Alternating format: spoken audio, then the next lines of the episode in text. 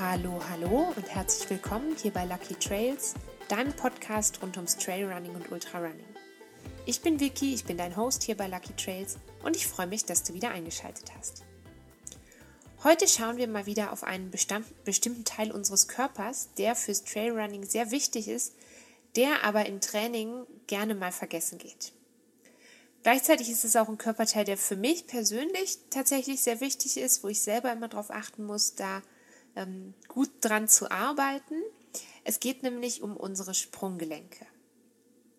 Sprunggelenke sind grundsätzlich sehr verletzungsanfällig, vor allem zum Beispiel durch Verstauchungen oder Verletzungen an den Bändern, zum Beispiel durch Umknicken. Und wir haben heute eigentlich so drei Hauptthemen, drei Hauptfragen vor uns. Zum einen, wie sind die Sprunggelenke aufgebaut und wie funktionieren sie? Warum sind starke Sprunggelenke fürs Trailrunning so wichtig? Und natürlich, welche Übungen sind gut für die Stärkung und für die Stabilität deiner Sprunggelenke? Wir legen gleich mal los mit der ersten Frage, also wie sind Sprunggelenke aufgebaut und wie funktionieren sie eigentlich? In der Folge über Füße, das war, wenn mich nicht alles täuscht, Folge 60, haben wir schon mal über den Aufbau unserer Füße gesprochen. Und die Sprunggelenke sind natürlich sehr eng mit diesem, ich sag mal, komplexen Bauwerk Fuß verbunden. Und zusammen ermöglichen uns ähm, Sprunggelenk und Füße eigentlich die, alle Bewegungen, die fürs Gehen und Rennen, aber auch fürs Greifen und Tasten mit dem Fuß nötig sind. Das Sprunggelenk wird aufgeteilt in das obere und das untere Sprunggelenk. Und das obere Sprunggelenk besteht aus drei Knochen dem Schienbein, dem Wadenbein und dem Sprungbein. Und dabei sitzt das Sprungbein eigentlich wie in so einer, ähm, wie in so einer Gabel zwischen dem Schienen- und dem Wadenbein. Und es wird dort von verschiedenen Bändern festgehalten. Und der Teil des Sprunggelenks, also das obere Sprunggelenk, ist hauptsächlich für das Heben und Senken vom Fuß ähm, verantwortlich. Dann gibt es noch das untere Sprunggelenk und auch da spielt das Sprungbein wieder eine Rolle, diesmal in Zusammenhang mit dem Fersenbein. Dieser Teil vom Sprunggelenk ist zuständig für das Heben und Senken vom Außenrand deines Fußes, also für die sogenannte Pronation. Wenn du nicht mehr genau weißt, was Pronation ist, empfehle ich dir zu dem Thema nochmal in Folge 53 reinzuhören.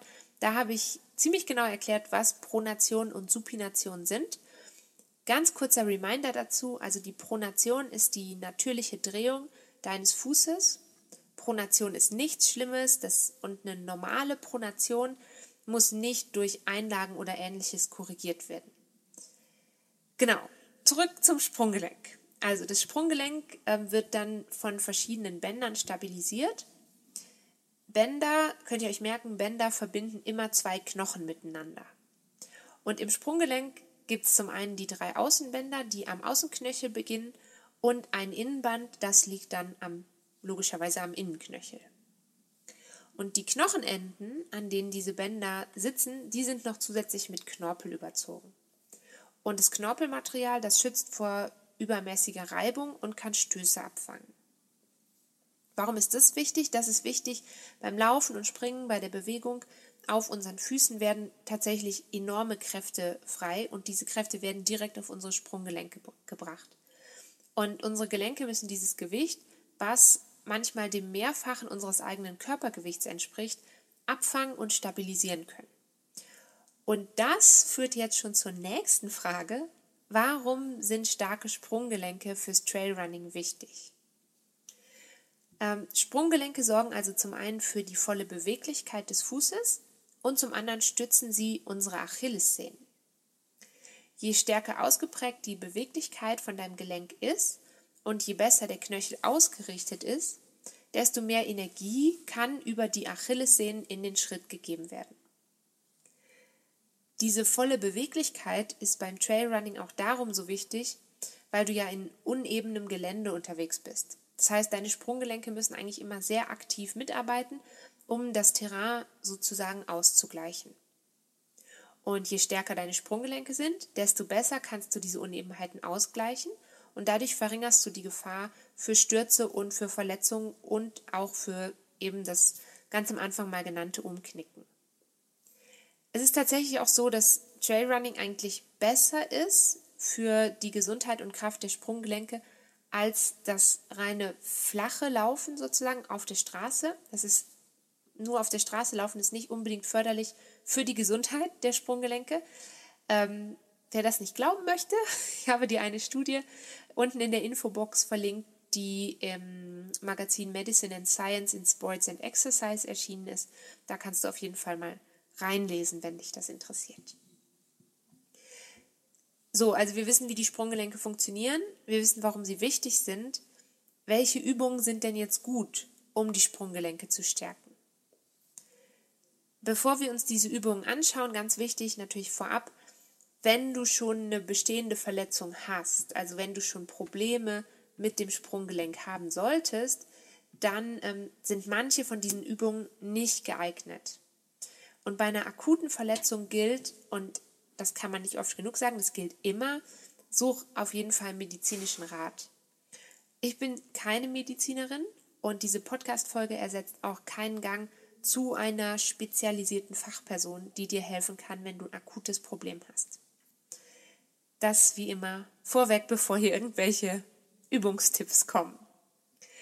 Was kannst du aber jetzt machen, wenn du grundsätzlich gesunde Sprunggelenke hast, um die Stabilität im Sprunggelenk zu verbessern?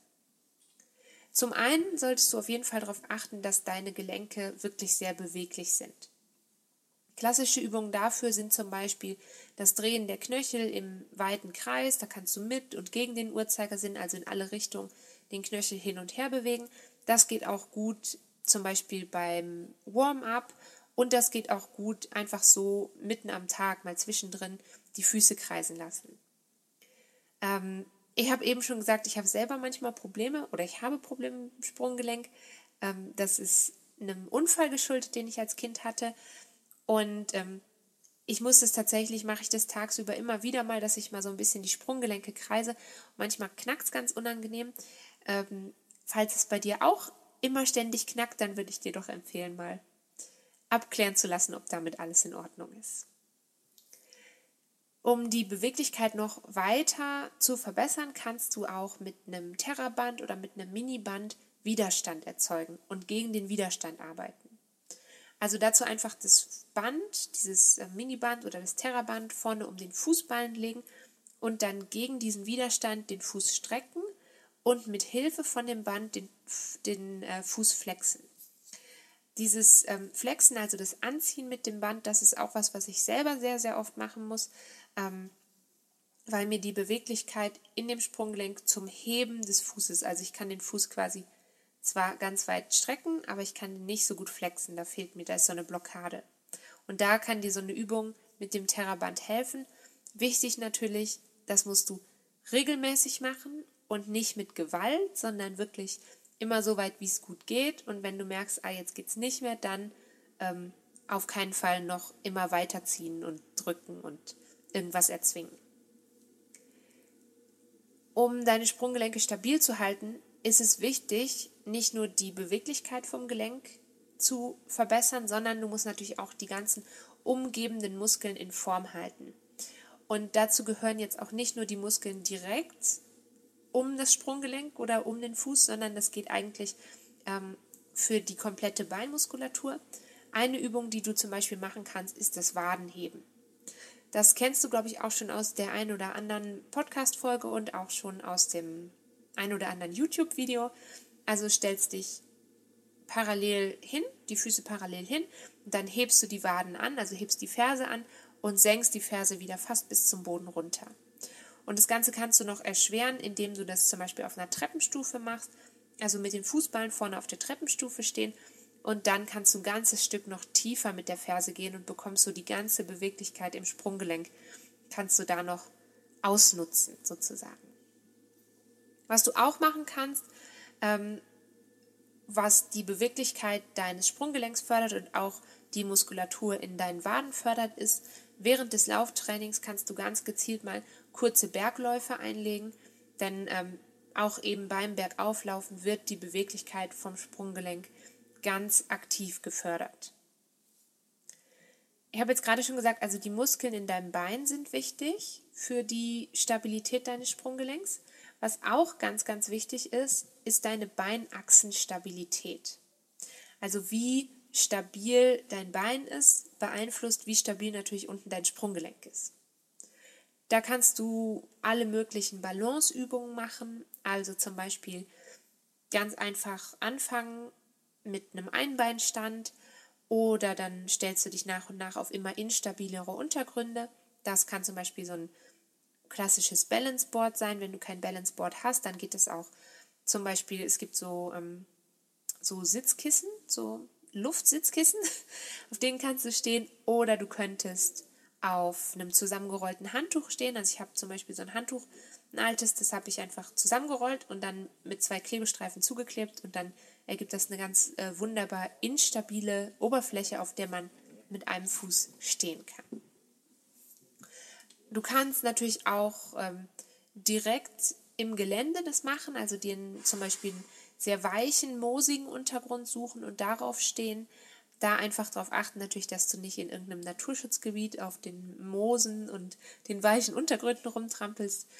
Ähm, oder du könntest auch auf so einen instabilen Untergrund, das wäre jetzt sozusagen die schwierigere Variante, mit einem Bein draufspringen und dann so schnell wie möglich versuchen auszubalancieren.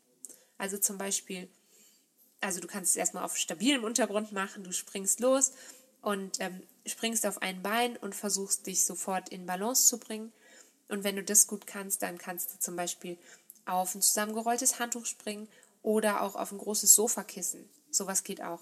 Bei einem großen Sofakissen, pass auf, grundsätzlich auch bei so einem Handtuch, dass du es nicht auf einem sehr glatten Boden machst, damit du nicht ähm, nach hinten fliegst und auf deinem Popo landest.